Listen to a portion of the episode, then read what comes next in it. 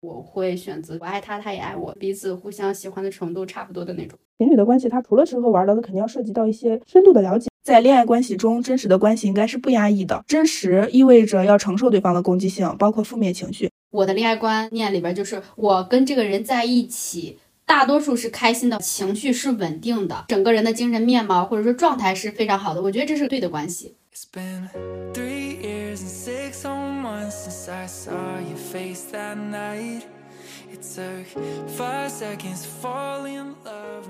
Hello，大家好，我是最近过年在家的李子。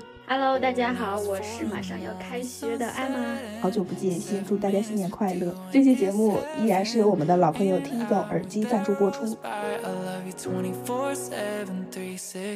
前段时间不是过了情人节嘛，我们就想聊一些跟恋爱有关的话题。然后我就想到，既然每个人都有不同的个性和观念，那么在恋爱这件复杂的小事里，我们会有怎样的价值观呢？大家的理想型和对恋爱的一些看法又是怎么样的？就很好奇。情人节之前不是有很多抖音啊，然后我就看到有有一个小视频说，你身边还有哪些朋友活到现在还没有过过情人节的？然后我发现我从小到大到现在我从来没有过过情人节。这么说来我也没有过过，真的吗？真的，而且我是在有谈恋爱的状态下也没有过情人节。对我也是，我之前在有对象的状态下也没有过过情人节。哦。在这我要说一个我自己的八卦，就是我今年的情人节有答应和我自己的相亲对象出去吃饭，但是呢太尴尬了，所以等于说你是这次情人节去进行了一场相亲？No No No。他可能完全不知道那天是情人节，然后他就是约我出去吃饭了。然后呢，我和我妹妹一起去了，然后结果他带着他姐姐，所以我们就四个人一起吃了个饭，然后玩了一下。这是我吃过最难以下咽的一次火锅。很尴尬吗？吃了两个小时的火锅，就是说了不到十句话，然后这段关系就截止到晚上戛然而止。对，就是通过这个小八卦呢，然后就引出来我们今天的第一个。问题就是，我们先互相聊一下彼此的理想型。那你有什么样具体的样子吗？或者具体的特点去描述一下你的理想型？咱们做这期博客之前就一直在思索我的理想型到底是什么样的。我相亲完之后，我就觉得男生就是一定要有的一个特质就是幽默感。我和我的研究生同学，我们俩不是在视频聊天嘛？呃，我就跟他说，我说我身边的女生朋友已经像萧亚轩式的那种恋爱方式，就是他们已经不考虑二十五岁以上的男生了，他们现在都在考虑二十五岁以下的男生。然后他就说，现在二十五岁。以上的男生都在靠幽默和金钱支撑着。我原来没有觉得他这句话说的多么有道理，直到我跟我的相亲对象吃饭，就是两个小时说了不到十句话，我就觉得男生具有幽默感真的很重要。就是这个幽默，它是一种沟通也好，或者是说呃圆滑处理矛盾的一种方式。我觉得这是一种情商的体现吧。就是你跟一个已经认识的人吃一顿饭的话。我觉得一个就是具有情商高的男生，他是不会说会让这个场合冷下来的。行为处事就是一些原厂能处理这种人际关系的那种能力，还有是在两个人沟通或者吵架闹矛盾的时候，我也觉得，如果是有幽默的这个特质，就是他能够包容你，然后就是就是用一种。呃，不是说硬碰硬、直面式的那种方式去起冲突，而是能够幽默的、圆滑的处理掉那个情绪，然后这样子的话，我也会觉得很加分。对，就是可能同样的事情，你要是一个不会处理的人的话，他就是他没有那种圆滑的方式，可能就会吵架。然后他是比如说打岔啊，或者说用别的方法，就把关注点放到别的方面，就是很能那个圆滑的，就是处理掉这个矛盾。然后第二个就是好朋友式的恋爱关系，就我可能需要一个朋友式的恋爱关系，就是可能是前期是朋友。或者是说前期不是朋友，但是相处起来像朋友的那种，就是互相两个人都是对对方有那种分享欲和倾听欲的，嗯，我觉得很重要。第三点应该也是最重要的一点，就是三观一致。就是三观一致的话，就是会让彼此。相处起来很舒服。我记得之前有一个观点，就是说，他说爱情本身需要对对方一种深沉的理解，然后一种很深的价值确认，就是你要看到对方非常有价值，然后我只是需要对方身上有一个闪光点，就是我我很欣赏，哪怕说就是那个闪光闪光点，就是别人看起来很普通，但是我觉我觉得对我来说是闪光点的那种，就是我必须要就是认可他身上的某种价值才可以。大部分恋爱关系里面，大家都是因为看到对方的闪光点，然后。就因为它有一些独一无二的、很特别的东西能够吸引我们嘛，所以就是那种吸引力就很强，你才会去很喜欢它。你呢？那对我来说，我第一个的话，就是我觉得理想型一定要善良，就是他的这个底色，他的性格底色是好的，是这种对待陌生人啊，或者对待女生，他都是有一种平等的、尊重的做法和行为。然后第二个话，我觉得要靠谱，因为自己在外面的话，很多事情都是呃需要自己一个人去处理。但是如果说是谈恋爱的话，我会觉得两个人需要他去阻挡一些呃大的，就是在社会上遇到一些问题也好，矛盾的也好，就是需要他去承担，有担当这样的一个。特质吧，然后第三个就是成长型，因为我觉得谈恋爱好有一种不断变化的这种趋势。然后如果说我们是，嗯，能从刚开始不成熟再到成熟的一个阶段，就是肯定需要我们去不断的去学习成长。然后包括像这种吵架呀、闹矛盾啊，肯定一开始都不擅长处理，但是可能经过很多次的吵架，然后沟通去了解两个人到底是怎么想的。然后的话，可能就是会让这个关系变得越来越好。所以我就觉得这个理想型，它是有一种成长、不断学习的心态是很重要的。两个人目标一致，然后一起往前发展的那种感觉，我也挺向往的。后来我发现，就是理理想型可能是自己向往的缩影。就是如果你还没有遇到合适的人的时候，就要努力把自己培养成理想型。大家在没有遇到那个真正对的人之前，他就是会有各种标准或者说一些条件，但你遇到之后也不一定完全是。你觉得好的那个人就是根据你的理想型来的，很多人可能都是这样。你要爱一个人，要爱具体的人，对，因为你到具体的那个人的时候，可能他不是不是你的理想型，但是在一起很舒服，可能也就。在一起了。对，其实可能我这个理想型的一些标准都是不断在变化的。是是是，我觉得也是，就可能原来理想型可能比如说孝顺啊、有责任感啊或者什么的，现在我觉得那些都不太重要了，因为你在相处过程中觉得身边的人其实都挺好的，也都挺靠谱的，就反而可能对一些为人处事啊，就是情商，就是像幽默感这些地方，我可能就是开始对这方面有有有有要求了，因为这个就是能决定你跟这个人在一起是不是很舒服。因为我，哎呀，我真的是很难受那次吃饭，我就跟他说，我说你要不要说一点话，因为真的很尴尬。然后他也不说话，他还是不说话。然后我已经就是破局，就是主动在说话了，然后没有人接话。他是在你家那边工作的吗？还是？不是，他是那个，也是现在在读研究生，他马上要毕业了。你知道多搞笑？就是我们初中的时候当过同桌，我跟他当同桌几个月，然后他也没有，就是也不怎么说话。我觉得他后来我们不是加微信，然后微信聊天嘛，然后他还挺热络的。我说你现在还挺，嗯，还挺爱说话的呀。结果见了面就又不是那回事儿了。哎，我跟你说，有的人是网上是社牛，到处叭叭，然后现实中其实很内向的人。就很喜欢在网上说啊，我不是那种很爱在网上聊天的人，我喜欢就是呃，就是跟现实中的人就是交流，因为你要以后跟他谈恋爱的话，也是在现实生活中相处嘛。对方就是问什么答什么，你知道吗？就没有那种一来一回，然后这个话题就终止了，然后对方不会再抛那个新的问题再问，你知道吗？没话聊真的很难受。你们回来之后还聊过天没？哇，回来之后他就跟我说招待不周，然后。呃，因为是吃火锅，可能听不太清我说话什么的，然后就说以后慢慢改进。我说天呐，没有以后了，我就婉拒了对方。因为我本来真的觉得今年这次的相亲可以就是发展发展，觉得两个人的条件啊、状况啊都挺相似的，都是那种呃工作了一段时间又继续考研的，我觉得可能挺有话聊的吧。那没想到对方真的就是不爱说话，哎呦喂！我心想我要是跟他那个什么。嗯，在一起的话，那真的不爱说话，我真的会难受死。哎呀，你你们俩这两个大极端，那你肯定很难受。这次的相亲让我意识到一个问题，就是说我再也不相亲了。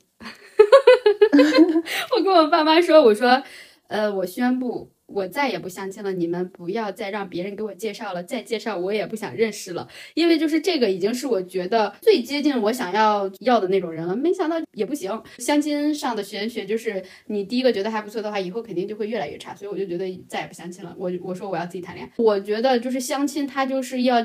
进入婚姻的那种状态，然后我是需要那种有爱情的婚姻，你知道吗？我就跟我爸妈说，放下了狠话，我说以后我要自己谈恋爱，我要谈不了，我明年就我明年就不回来过年了。我妈说行吧，自己想谈也挺好的。嗯，总之还是挺感谢，就是有这次相亲机会，然后让我有这种感悟的。好了，我们扯远了。嗯，下一个话题是，觉得我们现在的人谈恋爱是为了什么？就是因为一个什么样的契机才开始这样一个恋爱关系的呢？我感觉我回想了一下，就是让我觉得比较触动的是那种就恋爱初期或者说还没开始的时候，感受到对方的那种关心。其实我恋爱经验也不多，但是我觉得应该是这个点儿，当时还挺有触动的吧。然后就是比较聊得来嘛，嗯，还有就是那种会让人产生。快乐的因子，然后它会让你的心情变得更好、更愉悦。我觉得每次谈恋爱的时候都是自己最美的时候，就是你会很在乎自己的皮肤啊、着装啊、身材啊。我觉得这这可能是人的天性，就是到了一定年纪之后，大家可能就有想谈恋爱的那种 心情出出来了。想谈恋爱最开始可能受偶像剧的影响吧，反正我的大脑可能已经真的被小的时候的那些偶像剧给淹透了，所以我现在。一点都不敢看偶像剧，然后长大之后再想谈恋爱，可能就是想拥有一个精神比较契合的人，然后就是互相彼此还是有对彼此有那种分享欲和倾听欲，然后是两个人在一起的状态是比一个人状态要好，就是一加一大于二的那种状态。那你会选择你爱的人，还是那个更爱你的人？哎，说真的，我没谈恋爱之前，我就觉得要选一个爱我的，就是我觉得，哎呀，爱我的感觉他可能会包容我，然后，但是你实际真的谈恋爱之后，你会发现不是那一回事，就是如果对方很爱你的话，然后你不爱他，然后真的不舒服，然后你就会很容易去放弃这段关系，然后也不太会会在乎对方吧。我之前看过一个访谈节目，访谈节目里边问那个嘉宾，然后他会说他选择他爱的，因为他感觉每一天跟那个人在一起就是赚到了。我觉得这也是一个新的观点，但是长大之后我会选择我爱他，他也爱我，彼此互相喜欢的程度差不多的那种。我是以前小时候嘛，就会有点执念，会觉得就是喜欢某一个人，他就是因为他很优秀，然后比如说他成绩很好，或者是他哪里很出色。但是现在长大之后会明白，对方的那个优秀，就是对我来说是我永远抬着头仰望的一种距离，就感觉大家其实是两个世界的人，是没有那种结果的。嗯，现在会觉得，就现在会觉得。嗯，爱你的人，其实如果说你也喜欢他的话，这样的关系也不是很，也不会很差，也挺好的。我觉得，就是其实也跟你说那个差不多，就是，嗯，还是追求一种你也喜欢我，我也喜欢你这种差不多是比较平等的状态。好，下面一个问题也是，也是一个比较经典的嘛，就是恋爱中是男生主动还是女生主动？都可以，幸福掌握在自己手里。现在不管是男生还是女生，遇到喜欢的人都要主动的去追寻自己的幸福，因为幸福掌握在自己手里。对，如果女生不是很好意思主动的话，就是优秀的猎人往往以猎物的身份出现。哦，对对对。但是我觉得这个很很靠技巧，哎，经常聊天啊，这种频率，多长时间？你觉得就可以可以谈了。如果一开始就很就了解的人突破了那个窗户纸的话，就是这种关系一定是前期你对他就不是朋友的那种心态，你就觉得嗯他以后是要当你男朋友的那种。然后如果对方点破了的话，我可能就会意思一下，然后立马就可能就同意了。然后然后呢，就是如果比如说是别人介绍的话，那可能就是得真的得相处一段时间，就是。知道一下对方到底是一个什么样的人，然后应该是得，呃，稍微你自己了了解一下，清楚一下对方的为人啊，或者就是你在相处过程中会觉得，哎，对方还挺有，就是让你觉得挺有闪光点的，挺优秀的，然后我才会就是考虑要不要开始一段关系。就我之前觉得不想相亲的一个点，就是你如果是自己谈的话，就是一切的顺承推进都是不涉及到其他人嘛，都是你们两个自己的一种感受，感受好，感受坏。然后你如果是相亲的话，我就觉得。两个人的话题很受局限，然后也没什么好聊的，因为毕竟是家里人介绍的，我就会觉得那个很不自在。就是，而且还有一个点，就是你想要了解，想要全方位的了解一个人，我觉得相亲认识的，就是会了解的不够那么透彻，所以我觉得，嗯，不太能接受。相亲是一种你认识不同人的一种形式。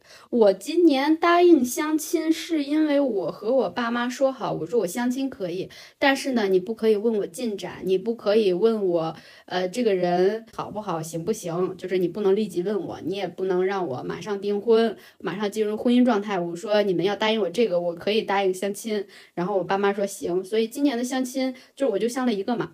然后呢，就觉得。哎，挺好的，就是没有人那你哎跟这个人行不行啊？怎么怎么着的？还是你要认识这个人了，你还是要具体的去了解，然后要去相处，要见面。他只是给你提供了这么一个人，然后你该怎么聊还是怎么聊呗。其实想要了解他什么，还是可以自己多去主动的问一问。他们都说相亲走量，然后就跟我说啊，你要相很多很多很多。然后我就说那那没有人给你介绍那么多好不好？真的是太搞笑了，因为人家相亲不是那种什么人都给你介绍。还是觉得就是你们彼此比较合适的话，人家才会介绍。可是这个合适，那介绍人他又怎么知道呢？他他们只是说是通过他们的一些条件去判断。但是我觉得这个东西很难说，有因为有的时候他可能觉得你们不合适。但是现在我们年轻人都有自己的想法，有时候说不定会合适，有时候说不定有的不合适。你要先给别人说你想要找什么样的，人家是会按照你说的这样去给你介绍，然后不会给你介绍一些，呃，然后一般给我介绍的，比如说，呃，学历呀。都是差不多的，就不会说差很多，一般都是一样的。就是你对男生的身高要求啊，也差不多。其实我觉得这两方面就是可以，已经可以排掉很多人了。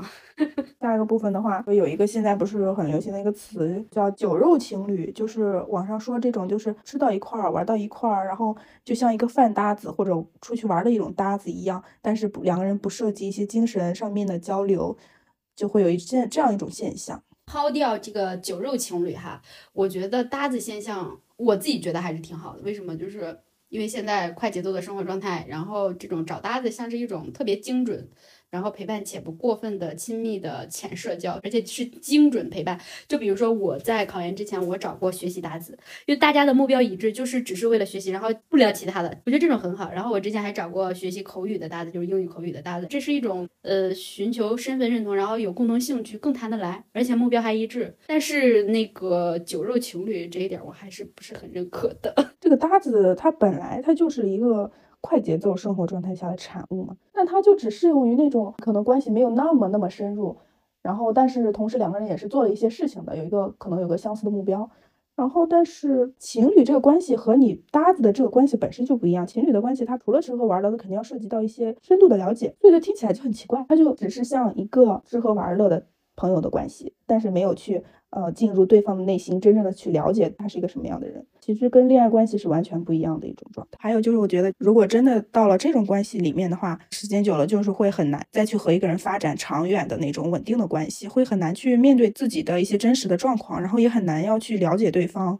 会逃避自己的一些真实的想法和需求，还有优缺点，就是特别特别的浮于表面，你就不利于自己以后在谈恋爱啊，或者是说是发展对象啥。我觉得最狗血的是。呃，女生把对方当成长远的情侣关系对待，然后男生就可能找不到，就觉得哎，他也不是我择偶标准的某一种，但我现在又没有对象，然后就把那个女生当做是酒肉情侣，这种很可悲。好，那下一个问题是一个我很很好奇的问题：恋爱中你会不会看对方的手机？我仅有的两段恋爱关系里面，就是第一段里边，就是对方给我安全感还挺多的。我们两个确定关系之后，他就自己拿着我的手指，就在他的手机里面录了一个指纹，就是我可以解锁对方的手机。就是他有这个行为，我就觉得还挺欣慰的。但是我从来没有看过他的手机。我觉得这件事就是我一般不会主动看对方的手机。假设说你的对象他是允许你去看的，但是你自己是选择看呢，还是选择不看呢？我不喜欢看对方的手机，然后我也不希望对方看我的手机，就是因为我也没什么可隐瞒的。你要是想看，我也可以让你看。我觉得这是一个信任问题。我不看你的手机，是我对你的信任。而且我觉得，我相信这一段关系真的。我要是说在他手机里边发现点什么，那立马就分了。我就在分手这个方面，那简直是 非常的果断。嗯，下一个就是这种问题，就是恋爱中谁应该花钱比较多？节日需不需要送礼物、送花之类的？就关于花钱的问题。哎，我自己心里边的比例就是男比女的话，大概就是六比四，男生得需要多付出一些。我原来是觉得 A A 制挺好的，后来你知道吗？随着年龄的增长，发现妈呀，就是原来年轻的时候谈恋爱，哎，过情人节买礼物啊，我不想要。哎，人家平时生日礼物送我，然后我也不想要。然后就是过一些有的没用的节的时候，说要买礼物，然后我也不想要。然后你就发现，哎，这么多年过去了，怎么什么也没留下？像是这种东西，像这像是你们恋爱过的痕迹。我现在就是谈完了恋爱，发现哎，把那些微信啊、电话一删掉，然后发现哎，然后没有任何东西的痕迹。就是前一段时间我去我同学家住，然后。我说，哎，这个东西还挺好的。我说把链接发我，他说这是我前男友送的。然后我说，哎，这个东西挺好的，你链接发我。他说，哎，这个也是我前男友买的。然后我说，天哪，哎，我谈恋爱怎么什么也没留下，没有任何我谈过恋爱的痕迹。我就说，嗯，以后就是 这种，这种要不要送礼物？要，为什么不要？就是这是一种仪式感嘛，还挺向往这种仪式感的。我的感觉是，以前有人送的时候，就是没有什么特别大的感觉；不送的时候，你就会想着，其实还是想要有有送的。花钱，我也是觉得能看出来他的一种态度。如果一个男生连钱根本都不愿意给你花的话，那你就赶紧拜拜吧。如果说就是正常的花的话，很多女生也是，呃，接受礼物之后也会给他回礼，然后或者说是。花钱的时候，他花一点大的，我花一点小钱，就是这种，呃，你来我往的那种。对我一开始在第一次恋爱的时候，我也不知道这个恋爱中谁花钱。我觉得谈钱在一开始的时候挺尴尬的。我是之前是在校园里谈恋爱嘛，因为你们可能确定关系之后，可能经常一块吃饭，你也不能说呃一直让对方花钱嘛。那人家也是学生。我后来想到了一个，就是对互相都是一个挺好的方式吧。哎，这一顿饭你服务我，然后下一顿饭我服务你，就是在一顿哎这次他需要去拿那些碗筷呀、各种调料啊什么的，然后他服务我，然后最后他付钱，就整个。呃，那个状态就是我只需要坐在那儿吃就好了，然后下次就换我。呃，其实礼物本身是一种仪式感的体现嘛，礼物本身的价值高低也不是那个要衡量对象的一个唯一的标准，而是他愿意付出的这种心才是最重要的。我觉得恋爱的本质还是一场价值的交换，本质是你能够给对方提供某些他所欣赏、所需要的价值，然后他也给你提供了一些。呃，你所需要的东西，就是其实有时候你可能没意识到自己有一些呃优点也好，缺点也好，嗯，但其实，在对方眼里，他可能都是会觉得那个你的那个点是他最中意、最喜欢的。不要管对方多优秀，既然他选择了你，就说明你身上有他认可的点，有他中意的点，你一定要对自己有自信。就是难免不了会有矛盾，这个很正常。我我我是真的是我是真的原来不知道情侣之间还是要有吵架的。如果两个人遇到事儿了，那就去解决事儿，就是只针对事儿本身。有的时候有那个泪失禁体质，我可能情绪一激动，我就会流泪。我特别讨厌那种忍不住掉眼泪的感觉，所以我有的时候就会冷处理。我就觉得就把这事放一放。你要说这事儿能解决就赶紧解决，解决不了就是我就可能要考虑跟你的关系了。你这个直女，对对对，我就是大直女，非常的直。我是很会冷暴力的，但是我其实发现冷暴力确实挺挺伤人的嘛。可能是因为我对象他情绪很稳定，然后老是我跟他吵架，就是好像就反正我感觉我们情绪没有他稳定，然后我就那个，然后他其实没有特别生气，每次都是我自己搁那可生气了。哎，你要是这么说的话，我现在就是好一点的是，我就开始注意到少冷暴力了，有矛盾吵架的这个问题。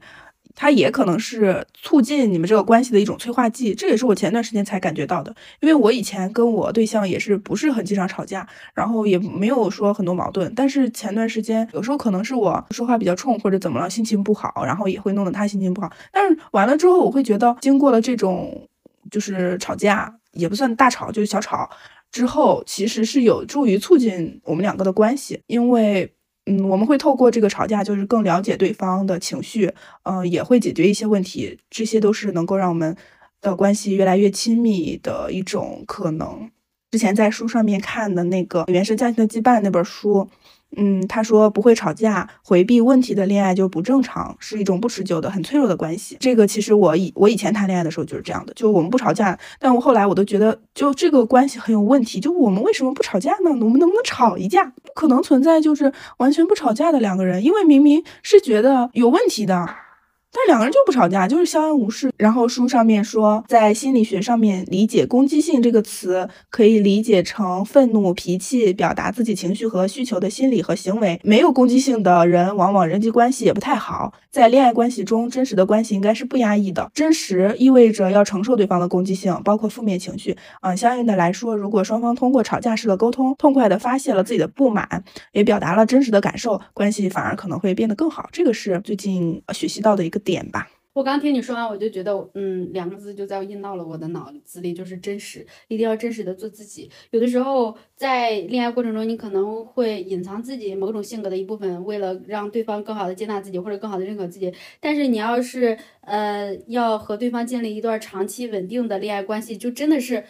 别太隐瞒自己，真实的做自己最好，就展示自己的本性，然后让对方喜欢真实的你，然后你喜欢真实的对方。我觉得这是一种，就是我如果要在恋爱想找寻的一段关系，就是我一定要在那个人的面前做我最真实的自己。嗯，这个说的很好。而且还有就是，如果你两个人真的是认真的发展，认真的要去考虑规划以后的生活，就是你肯定是要真实的去面对对方，然后在这个过程中你就。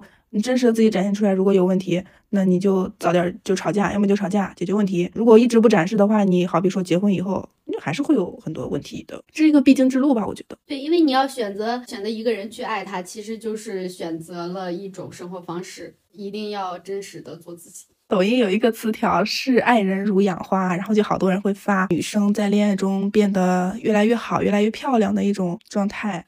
然后我就觉得，良好的恋爱关系确实是对你的容貌、心态、生活都是会有很大的影响。对我感觉两个人在一起就是互相成长嘛。然后如果你要跟一个对的人在一起的话，你大多数是开心的。我的恋爱观念里边就是，我跟这个人在一起，大多数是开心的，情绪是稳定的，整个人的精神面貌或者说状态是非常好的。我觉得这是对的关系。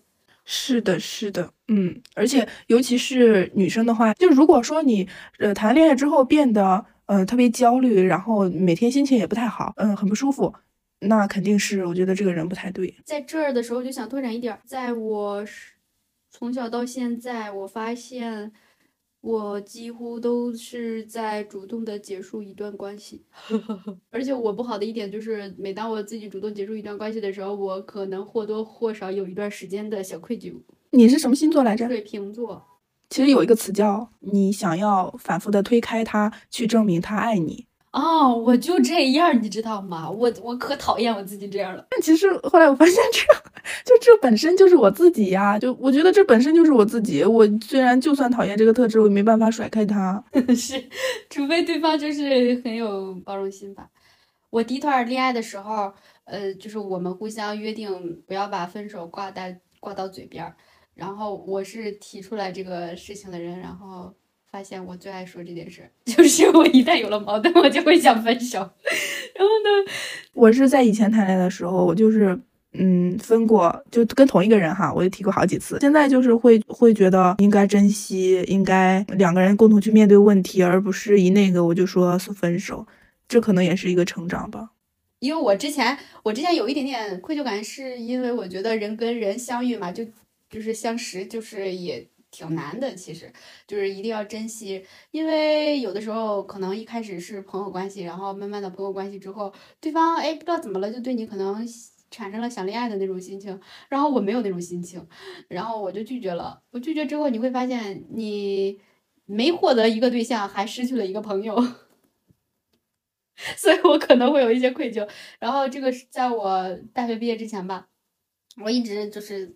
在拒绝，然后一直在失去朋友。后来呢，我会发现有长大之后，你就会发现，呃，不管是好多好的朋友，那也是阶段性的。你你你的人生阶段里边需要和很多人认识，有的人可能就是陪你走一段路，然后慢慢的懂了这个人际关系的一些本质之后，就看开了很多。就是现在，如果我很喜欢一个人的话，然后跟他确立了，嗯。就是恋爱关系，我可能就是会比原来更好的去珍惜这段关系，因为可能是长久时间的单身换来的这种觉悟吧。好，那我们就说最后的一个点。今天最后一个点就是爱人先爱己。有句话叫做：当我们不需要恋爱的时候，我们就可以开始一段恋爱了。我的理解就是，当我们单身且可以好好照顾自己，不需要依靠另一个人才能生活的时候，那么就是我们接近去恋爱的最好的状态。自己不拧巴，接受自己的不完美，愿意给自己更好的体验，也相信自己值得好的东西，要肯定自我的价值，你再去爱别人，才不会因为爱。去蒙蔽双眼，或者说去失去自我。我现在就是，但凡要开始一段关系，我就是那种要做特别真实的我自己。就这次相亲啊，就是出去玩嘛，然后对方说呃，明天有时间吗？要不要出去玩？然后我就是也一点儿也没做作啊，我都很直接的我说可以啊，我说明天可以一起玩。然后呢，我平时啊，我就特别讨厌男生就是只约，然后不说干嘛。他只是想把你约出来，然后完了呢，对这次约会呢没有任何的计划，没有任何的嗯想法。然后呢，这次相亲对象呢就是各种的在我的雷点上跳跃。然后他一见面就问我咱们去哪儿，我说是你约的我。我说如果你没想好的话，下次就不要约我。我说你想吧。然后呢，然后他是那种实在想不出来的人，我也没有太为难他，我就把他带到了一个咖啡馆。但是呢，那个咖啡馆人太多了，所以我们就选择去了一个其他的地方，一起坐那儿喝了喝东西。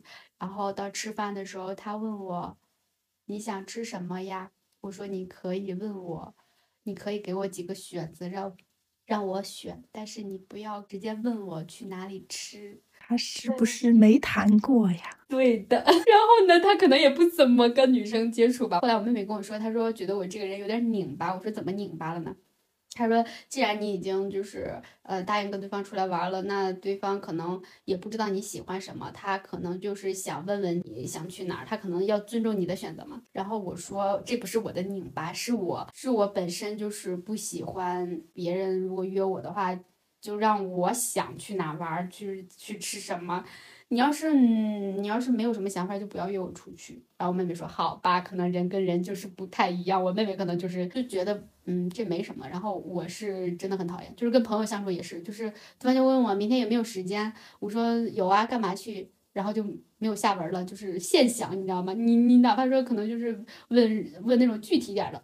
就明天要不要逛街，或者明天要不要去看电影，或者明天要不要去野餐，就是给个具体点儿，就不要问明天有时间吗？然后也不说干嘛。真的，有一次我我真的我我一个同学他要来我的城市考试，反正就是吃饭，然后三个人就碰面了。我说去哪儿啊？他们就让我现想。我说那去这个，他们说行。我说我说去。去吃这个，他们说行，我说行吧，那就去了。去了之后，那俩人都不吃，因为我那次选选的是烤肉，那个人不吃五花肉，那个人呢刚做完手术，不能吃辛辣的。我天，我说你们一开始的时候为什么不说？可能合适的人，这些都不是什么问题，不合适的人一点点的都是问题。无论对待别人还是对待自己，我们都应该敢于诚实的面对，为自己发声。爱是勇敢者的游戏，嗯，恋爱也是一面镜子，通过恋爱能够照出自己真实的样子。嗯，好的恋爱关系呢，是能让人情绪稳定、敞开心扉，让人变得更自信、更有好奇心的去探索这个世界。好的爱情也是相互鼓励、共同成长的。希望大家在新的一年都有美好的恋爱，有呃属于有稳定的。价值观和价值体系。我最后想说的是，真正合适的人并不是完美的契合，而是有百分之九十的相似且有忍受百分之十差异的能力。毕竟这个世界上没有百分之百契合的灵魂。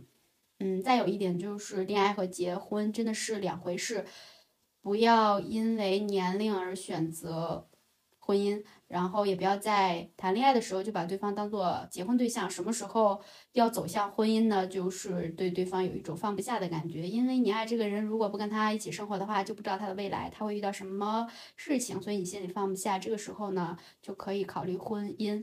但当你既没有恋爱对象又没有婚姻对象的时候，那你就可以大大方方的、坦然的选择单身。因为我是那种宁可单身也不接受没有婚没有爱情的婚姻，不知道听到这期节目的你是对恋爱或者对婚姻有什么样的想法，都可以在评论区发表你的声音。I still have your faded Nike sweatshirt. So when you coming 本期节目由我们的渊 X 耳机赞助播出，然后这个耳机我们已经用了好几个月了，对吧？对，用了好久了。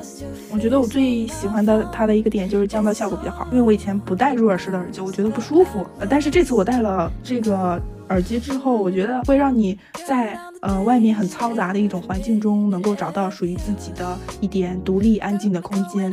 嗯，然后那个感觉是让我突然一下就觉得很。很安心，它瞬间隔离那个外界的噪声。这个时候你打开音乐，它播放音乐的音质又特别好，就可以完全沉浸到这个音乐世界里面。我觉得它的外壳也很酷，就是它跟市面上传统的这个耳机都不太一样，是那种方方正正的。呃，我最喜欢就是戴着这个耳机，然后坐在图书馆，然后看书、听音乐，然后就是这种生活状态，我觉得非常的棒。这个 Tizo 它在三月份还会有一个新产品的上新，叫做雀麻雀的雀，它的设计是有一个很大的创新，它是那种磁吸滑盖的，哦，然后造型感很强，特别酷，是一个纯白色的。然后它是会有一个那种充电座，啊，无线充电座，速度特别快，只要十分钟就可以使用一小时。有一个点特别有意思，就是雀的耳机随和会有一对自然生境系列的耳语随机发放，然后它是包括森林、戈壁、海洋。嗯，这几种不同的主题，然后在使用的时候，A P P 界面会有不同的皮肤和耳机的操作提示音，很有意思。本期节目就到这里结束了，我们聊聊在小宇宙、喜马拉雅、苹果播客、荔枝播客、QQ 音乐都可以收听哦，欢迎订阅，也欢迎大家在评论区和我们互动留言哦，也欢迎大家进入听友群和我们交流你的想法。感谢你的喜欢，我们下期节目再见。再见，拜拜，拜拜。